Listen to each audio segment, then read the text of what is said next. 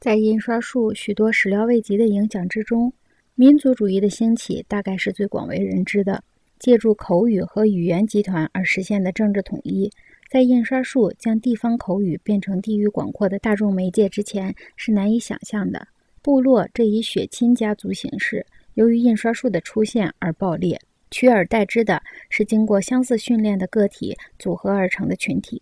民族主义到来时，展示出群体命运和地位的一种强烈而新鲜的形象。民族主义的到来有赖于印刷术问世之前未曾有过的信息运动速度。今天，民族主义作为一种形象，仍然要仰赖印刷品，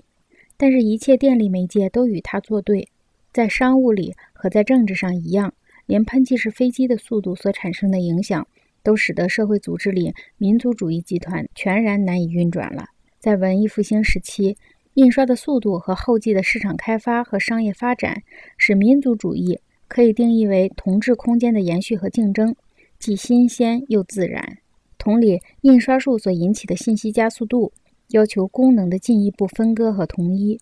所以，中世纪行会和家族组织的抑制性和没有竞争力的非连续性，就成了非常讨厌的东西。本维努托·切利尼这种集金银匠、画家、雕塑家、作家和冒险家于一身的人，早已成为历史的沉寂。一旦一种新技术进入一种社会环境，它就不会停止在这一环境中渗透，除非它在每一种制度中都达到了饱和。